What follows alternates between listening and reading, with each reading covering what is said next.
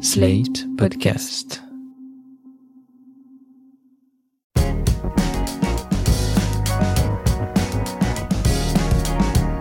Bonjour, vous écoutez Mon Europe à moi, le podcast adapté de notre série d'articles sur l'Europe. Ici, nous donnons la parole aux citoyens et citoyennes européens pour tenter de comprendre leurs attentes et leurs demandes. Pour ce nouvel épisode, nous abordons la question de l'Europe sociale. Peu traitée par l'Union européenne, les sujets sociaux commencent petit à petit à entrer au cœur des débats. Pour en discuter, nous sommes avec Claire Vikerneis. Bonjour. Bonjour. Clairvy, vous êtes chercheuse associée à l'Institut Jacques Delors sur les questions sociales et de l'égalité homme-femme. Alors pour commencer, qu'entendons-nous par le terme Europe sociale? Alors effectivement, c'est un terme un peu large, parfois un peu vague, mais euh, finalement, euh, derrière le terme Europe sociale, il y a souvent la question est-ce que l'Europe sociale existe? Alors la réponse est oui, et en partie parce qu'il existe des politiques sociales au niveau européen, des politiques souvent qui fixent des normes minimales pour les États ou qui proposent des recommandations à suivre. Mais l'Europe sociale, c'est loin d'être un, projet abouti. Et c'est pour ça que souvent l'Europe sociale, elle, est un peu vue comme quelque chose, une formule un peu incantatoire, un peu déclarative qui ne veut rien dire. Mais finalement, quand on regarde, c'est qu'il y a des politiques qui existent, mais qui doivent encore être améliorées, renforcées, et, il faut continuer à, la construire. Est-ce que vous avez un exemple de ces recommandations auprès des États membres par l'Europe? D'abord, dans les outils, on a plusieurs types d'outils. Donc, on a d'abord les directives. Donc, c'est celles qui fixent euh, ces, seuils minimaux. Donc, par exemple, il y a des directives qui fixent à 14 euh, semaines minimum de congé maternité. Une directive très récente aussi de 10 jours du congé paternité, ou alors, par exemple, l'âge minimum pour travailler, c'est 15 ans. Le minimum de congé annuel payé, c'est 4 semaines. Voilà, ce sont ce genre de, normes. Puis ensuite, on a voilà, ce que j'appelais aussi les recommandations. Donc, ce sont là plutôt des lignes directrices pour les États.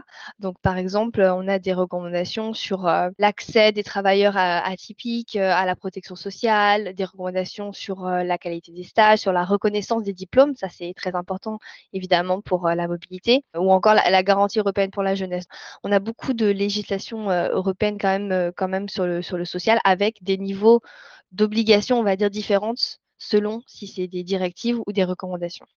Est-ce qu'il existe un domaine qui est plus couvert que d'autres? On évoquait la jeunesse, l'éducation, peut-être l'Europe, c'est plus centré sur, euh, voilà, sur un, domaine en spécifique dans le social. Alors oui, tout à fait. Il y, a, deux domaines qui ressortent assez fortement, euh, et ça, ça vient aussi de l'histoire en fait. La non-discrimination, et ça inclut donc l'égalité homme-femme, et puis tout ce qui est euh, coordination des, des, régimes de sécurité sociale. Donc ça, ça a l'air un peu vague, mais en gros, ça permettait à la base d'employer plus facilement les travailleurs partout en Europe et de faciliter évidemment leur mobilité. Et en matière d'égalité homme-femme, bah, ça c'est vraiment un domaine historique de l'Union européenne. En fait, depuis le traité de Rome, il y a un article, l'article 119, qui dit justement qu'il doit y avoir rémunération égale pour travail égal entre, entre les hommes et les femmes. Et là, il y a effectivement un terrain très très fertile au niveau juridique et, politique dans l'Union européenne qui s'est créé sur ce sujet. Et on peut vraiment dire qu'il y a des grandes avancées encore aujourd'hui euh, sous la présidence de Madame von der Leyen, euh, sous la présidence française du Conseil qui vient de s'achever. Il y a eu des dossiers comme la transparence salariale, des dossiers sur les femmes dans les conseils d'administration. Donc, ce n'est pas quelque chose qui s'est arrêté et c'est vraiment un, terrain qui continue euh, d'exister beaucoup aujourd'hui. On parlait des recommandations, des directives. Comment est-ce que l'Union européenne veille à ce que ces dernières sont comment dire, appliquées dans les États membres? Bah, en fait, la Commission européenne, elle est gardienne des traités et puis elle veille aussi à ce que effectivement les politiques qui sont adoptées soient mises en œuvre. Donc après, il y a effectivement des évaluations qui sont parfois annuelles, parfois euh, tous les deux ans, parfois tous les cinq ans, ça dépend de chaque euh, législation. Et après, elle va regarder si effectivement les États mettent en œuvre, s'ils le mettent bien en œuvre, s'ils ne mettent pas en œuvre. Et puis, euh, il peut y avoir des procédures d'infraction si vraiment il y a un problème dans un État. Après, ce qui est intéressant, c'est ce qu'on appelle la méthode ouverte de coordination. Alors là, il ne s'agit ni de directives ni de, recommandations, donc c'est au-delà du cadre de la législation, mais c'est un autre outil qu'a l'Union européenne pour un peu euh, coordonner l'action des États. Donc il s'agit euh, de fixer ensemble des grands objectifs et puis après euh, de regarder en fait les performances des États, de surveiller ce que font les, États et de leur dire, eh bien voilà, sur ce sujet, par exemple sur l'emploi des jeunes en Espagne, bah voilà, c'est pas forcément des très bons résultats, donc il, faudra mettre des initiatives en place pour améliorer, améliorer améliorer le taux d'emploi des jeunes. Et ça, c'est fait notamment grâce au semestre européen et ce qu'on appelle les recommandations par pays. Donc, il s'agit d'une autre méthode, un autre outil en plus de la législation qu'a l'Union européenne pour surveiller l'action des États membres dans le domaine social. On parlait notamment du chômage en Espagne, mais il y a notamment de, grandes disparités entre les États membres, où par exemple le taux de chômage en Espagne est relativement élevé, comme vous le disiez. Donc est-ce que ce n'est pas un barrage à la construction de cette Europe sociale quand on voit la grande diversité des modèles sociaux européens? Alors oui, effectivement, il y a des grandes disparités entre les États sur beaucoup de sujets. Euh, sur le chômage, euh, c'est le cas. Euh, par exemple, bah, le chômage des jeunes, par exemple, si je prends ce cas particulier, en Allemagne, il est autour de 5, 5,5% selon les, dernières données que j'ai. En Espagne, il est effectivement plus autour des 29, presque 30%. Donc, on voit vraiment des, des grandes disparités. C'est le cas aussi, par exemple, pour les salaires minimums. Le salaire minimum en Bulgarie est à, à peu près 7-8 fois moins élevé que celui au Luxembourg. Donc on voit effectivement qu'il y a de grandes disparités. Le but aussi de l'Union européenne, c'est de promouvoir une convergence. Et une convergence, ce n'est pas l'harmonisation. Ce n'est pas euh, tous pareils. Puisqu'effectivement, il y a des systèmes euh, très différents, il y a des situations nationales de départ différentes, il y a des systèmes de l'État-providence, vraiment des traditions nationales voilà, qui sont diverses. Et donc, l'idée, c'est de promouvoir une convergence vers le haut et pas, comme on l'entend souvent, une convergence vers le bas, puisqu'il y a dans la législation européenne ce qu'on appelle des clauses de non-régression. C'est-à-dire que si l'UE fixe une norme qui est moins généreuse qu'une norme qui existe déjà dans un État, l'État ne peut pas dire Ah, euh, L'Union européenne a fixé, euh, voilà, je ne sais pas, euh, tant de semaines de congé paternité, alors que moi j'avais j'avais plus. Ah bah je vais pouvoir baisser ma législation à cause de ça. Non, c'est impossible. Il ne peut pas y avoir cette convergence vers le bas. Ça irait contre justement l'esprit de l'Union européenne qui promeut justement cette convergence vers le haut. Il y a, y a, y a des choses qui, qui, doivent encore être faites pour pouvoir atteindre ces objectifs, puisque par exemple en termes de réduction de la pauvreté, l'UE s'était fixé un grand objectif pour 2020 de réduire de 20 millions de personnes le nombre de personnes en situation, ou en tout cas en risque d'exclusion sociale de pauvreté, elle n'a pas réussi à l'atteindre. Donc on ne peut pas juste se fixer des objectifs, il faut aussi mettre des choses en place derrière, et c'est ce qu'elle est vraiment en train de faire avec euh, Madame Ursula von der Leyen et aussi depuis même Jean-Claude Juncker euh, qui avait euh, permis la proclamation du socle européen des droits sociaux en 2017. En fait, ce socle, c'est un peu la boussole la boussole de l'Union européenne quand il s'agit de son agenda social. Comment on peut expliquer que l'Union européenne n'ait pas réussi à atteindre cet objectif de, de retrait de 20 millions de personnes de la pauvreté? Il y a une période entre on va dire 2005, 2006 euh, et jusque jusqu'on va dire oui voilà 2015, 2016, on voyait que l'Europe sociale était un peu en panne. Et ça ça venait en fait du fait de la crise économique et, financière à l'époque qui avait vraiment relégué euh, les, questions sociales euh, au dernier plan pratiquement, on va dire, qui avait été vu avec voilà les, tous les, la réponse austéritaire de l'Union européenne avait vraiment parfois mis à mal les systèmes nationaux de certains pays qui étaient quand même assez touchés, qui ont été affectés.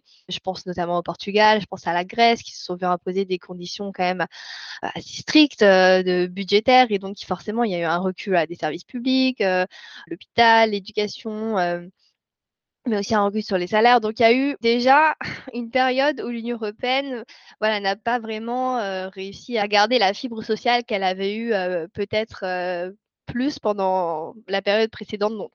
Et donc ça, je pense que déjà, ça n'a pas, ça n'a pas beaucoup aidé. Et puis effectivement, après, c'est le deuxième point, c'est que, je le disais tout à l'heure, l'Union européenne a des compétences limitées. Donc se fixer des objectifs, c'est bien. Après, il faut pouvoir mettre des choses en place pour les tenir. Et euh, peut-être qu'il n'y a pas eu assez de législation ou alors des législations pas assez contraignantes pour tenir ces objectifs. Au regard de tout ça, est-ce qu'on peut considérer que le social est en quelque sorte le point faible de l'Europe? Ce qu'on peut dire, c'est qu'il y a définitivement un déséquilibre entre le côté économique et le côté social. Ce déséquilibre, il a essayé d'être comblé, notamment pendant l'âge d'or en fait, de l'Europe sociale, euh, autour des années 85-95, un peu pendant l'ère de l'or. Il a essayé d'être comblé. Je pense qu'il y a eu beaucoup de choses qui ont été faites. Il y a eu un terrain très fertile à ce moment-là. Mais malgré ça, euh, le déséquilibre persiste. Et euh, aujourd'hui, je pense qu'on est vraiment dans un nouvel élan pour l'Europe sociale, mais j'espère qu'il va quand même pouvoir rattraper ce retard par rapport au volet économique. Après, avec la crise du Covid, notamment, les questions sociales ont un peu été remises sur le devant de la scène. On a vu à quel point c'était important. On a vu aussi pas mal de solidarité européenne en action. Je sais pas, par exemple, le programme euh, SURE, C'est un programme de soutien au régime de chômage partiel. Je ne sais pas si beaucoup de, gens en ont entendu parler, mais c'est un programme qui a été, mis en place, euh, une initiative assez rapidement. Et en fait, il a permis de soutenir en tout cas les, régimes de chômage partiel dans les États membres. Donc, c'est après 19 États membres qui ont pu en, bénéficier, autour de 100 millions d'euros de, de 100 milliards pardon d'euros de prêts et environ 31 millions de travailleurs qui ont pu bénéficier de cette initiative. Donc je pense qu'il y a un changement de paradigme qui est en train qui est en train de se faire, mais après ça prend du temps évidemment. Mais en tout cas, je pense qu'on est quand même loin des politiques très très néolibérales qui avaient pu être euh, imposées, on va dire, euh, dans les années euh, voilà 2010. Il y a de, il y a de l'espoir, on va dire. Comment justement se situe l'Europe par rapport au reste du monde? Bah, je pense qu'on a souvent cette idée voilà, du modèle social européen. C'est aussi quelque chose qui avait été rappelé par Ursula von der Leyen dans ses orientations politiques. C'est un modèle qui nous est cher et donc effectivement par rapport à, au reste du monde, euh, je pense que l'Union a un socle en tout cas de, ce qu'on appelle l'acquis social qui est très important. Après, comme je disais tout à l'heure, il y a des, diversité nationale, il y a des situations économiques, socio-économiques nationales qui sont très différentes, évidemment. Donc, je ne voudrais pas non plus euh, avoir l'air de dire, voilà, on impose un système euh, au-delà de nos frontières, mais je pense qu'effectivement, euh, l'Union européenne est très attachée à voir ces normes qui ne sont pas juste des normes économiques, des normes financières, mais qui sont des normes bah, sociales, mais aussi écologiques, des normes en matière d'égalité homme-femme. Il y a cette réelle volonté effectivement d'aller au-delà de la simple puissance économique pour, euh, pour ce podcast, on a une petite question euh, traditionnelle, on va dire, euh, en fin d'interview. Est-ce que vous vous sentez européenne? Oui. oui, oui, je me sens 100% européenne. Ça ne veut pas dire que je me sens pas aussi toutes mes autres identités qui peuvent exister. je me sens tout à fait bretonne, je me sens française, je me sens européenne. Donc, je, pense que la citoyenneté européenne, pour moi, ça s'ajoute et c'est une belle chose. Mais après, peut-être que j'ai eu la chance aussi de pouvoir aller à l'étranger, de côtoyer la citoyenneté européenne euh, au plus près. Et c'est pas forcément le cas de tout le monde. Et donc, voilà, je, je pense qu'il y a des choses qui sont faites pour que ce soit le cas, justement, pour que tout le monde puisse un tout petit peu la côtoyer de plus près. Mais en tout cas, moi, je me sens, je me sens vraiment européenne. Merci Claire Kernéis. Pour rappel, vous êtes chercheuse associée à l'Institut Jacques Delors sur les questions sociales et de l'égalité homme-femme. Merci beaucoup à vous. J'ai été ravie de, de faire ce podcast. Le podcast Mon Europe à moi a été cofinancé par l'Union européenne dans le cadre du programme de subvention du Parlement européen dans le domaine de la communication.